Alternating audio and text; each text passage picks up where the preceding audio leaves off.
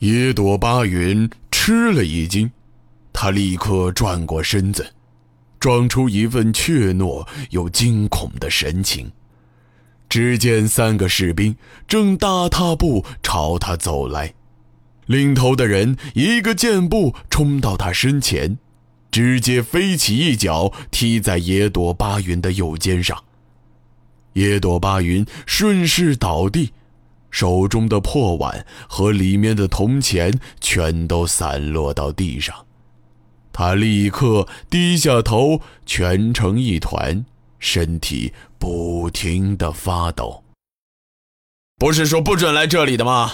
这是你来的地方吗？你是不是外来的？不懂规矩？野朵巴云心里一沉，一边哆嗦，一边开始不停的磕头。这时，另一个士兵突然叫喊道：“哎，你就输了两把，火气那么大干嘛？郡守大人不是说了吗？不要去管这些乞丐吗？你要是把这些脏家伙弄死了，小心饭碗不保啊！”好了好了，我知道了，我就是吓吓这畜生，听到没有？还不快滚！士兵没有再对野朵巴云动手。而是迅速弯下身子去拾起地上散落的铜钱，等捡完所有的钱，他便一脚将野朵巴云的破碗踢进了一旁的小巷之中，再一次破声骂道：“还不快滚！等老子收拾你吗？”野朵巴云一边磕头一边后退，最后一溜烟儿就往那小巷子里。窜了进去，他听见那些士兵在远处对他进行了一些嘲讽，然后就谈笑着离开了，并没有再追进巷子。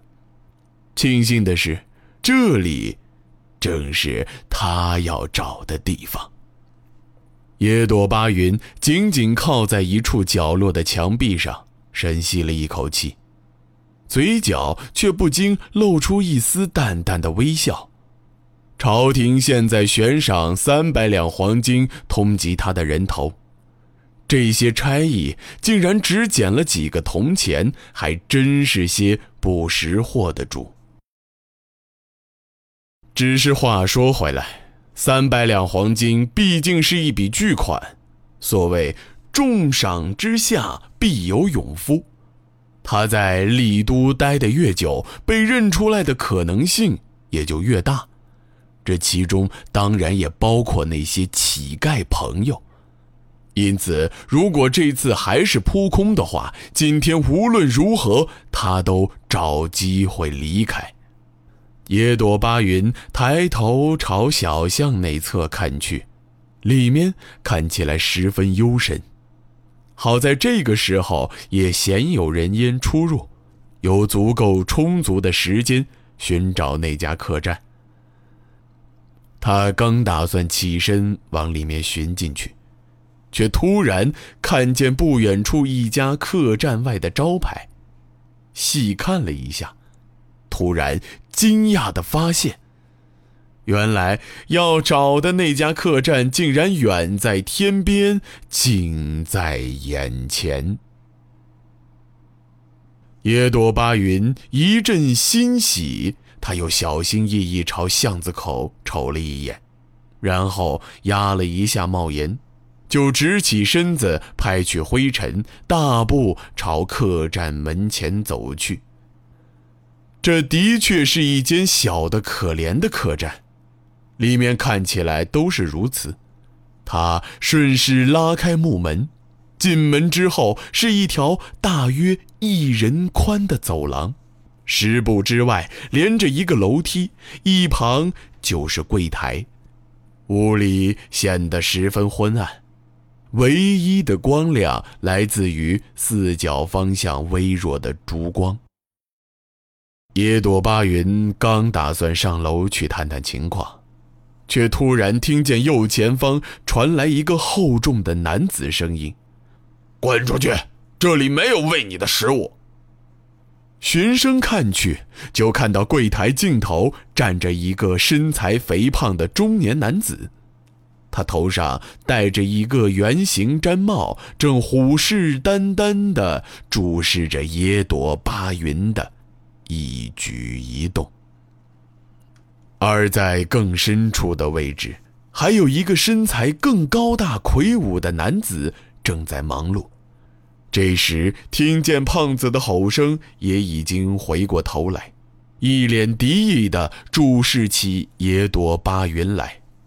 这两人或许以为恐吓一句就足以把这叫花子吓出去，他们甚至没有停下手里的活儿只是两人都不曾想到，这乞丐就好像什么都没有听见一样，大摇大摆就往楼梯方向走了过去。屋内的高大男子见状，立刻推开柜台外的小门，怒气冲冲跑了出来，二话不说，抬起硕大的巴掌就朝野朵巴云的脸上挥去。野朵巴云则显得不紧不慢，一个轻巧的侧身就躲过了巴掌。他继而电光火石地挥起一拳，直接朝男子的右侧脸颊打了上去。普通人怎么挨得住野朵巴云的一拳？即使他已经收了力，那男子的嘴角也瞬间被震出大片鲜血，只好脑袋一歪，猛撞在墙上，瘫倒在地之后，就没了动静。而另一个胖子此刻却已经吓得双眼发直，一脸惊恐的直视着野朵巴云阴沉的脸色，像是一只被吓呆的鸡，动都不敢动弹一下。野朵巴云朝那胖子走了几步，胖子立刻蜷缩到柜台的角落里，做出一脸痛苦的模样。别别！壮士有有话好好说。野朵巴云来到柜台前，微低下头，露出一双凶神恶煞的眼睛。他仅仅只是将手放到身后，那胖子就突然趴到地上，双手抱头，一个劲儿喊着“饶命”。而野朵巴云却只是从身后拿了一些碎银出来，扔在桌上，语气平和地说道：“我本无意伤害你们，这些银子就当是给伤者的药费。我是来这里找人的，想和你打听一下，你且告诉我，是不是有一对夫妇带着一男一女两个孩子住了进来？”胖子听到野朵巴云语气友善。有闻到银子的声响，倒是立刻将脑袋抬了起来。他一把将桌上的银子收入衣袋，然后猛地点了点头，露出一脸浮夸的微笑：“是是，壮士，这几人就在楼上最后一个房间里。您要是进来的时候就说明来意，就不会有这误会了。不过，壮士不是想要杀人吧？”要是杀人的话，能否别在我们小店下手呢？您看，我们这里不是小本生意吗？野朵巴云一阵冷笑，摇了摇头。对了，还有一件事儿，这店里的生意可能要停半天。没等胖子来得及反应，野朵巴云就一掌拍在男子的脖颈上。胖子立刻像是被棒子敲了脑袋的猪，咕噜一声就昏死了过去。野朵巴云在柜台四下张望了一番，发现在后面还有一个隔间，也正是之前那个高大男子站立的地方。他将两人全部拖了进去，用绳子捆在一起，然后拉上大门的帘子，熄了灯。就小心翼翼上楼去了。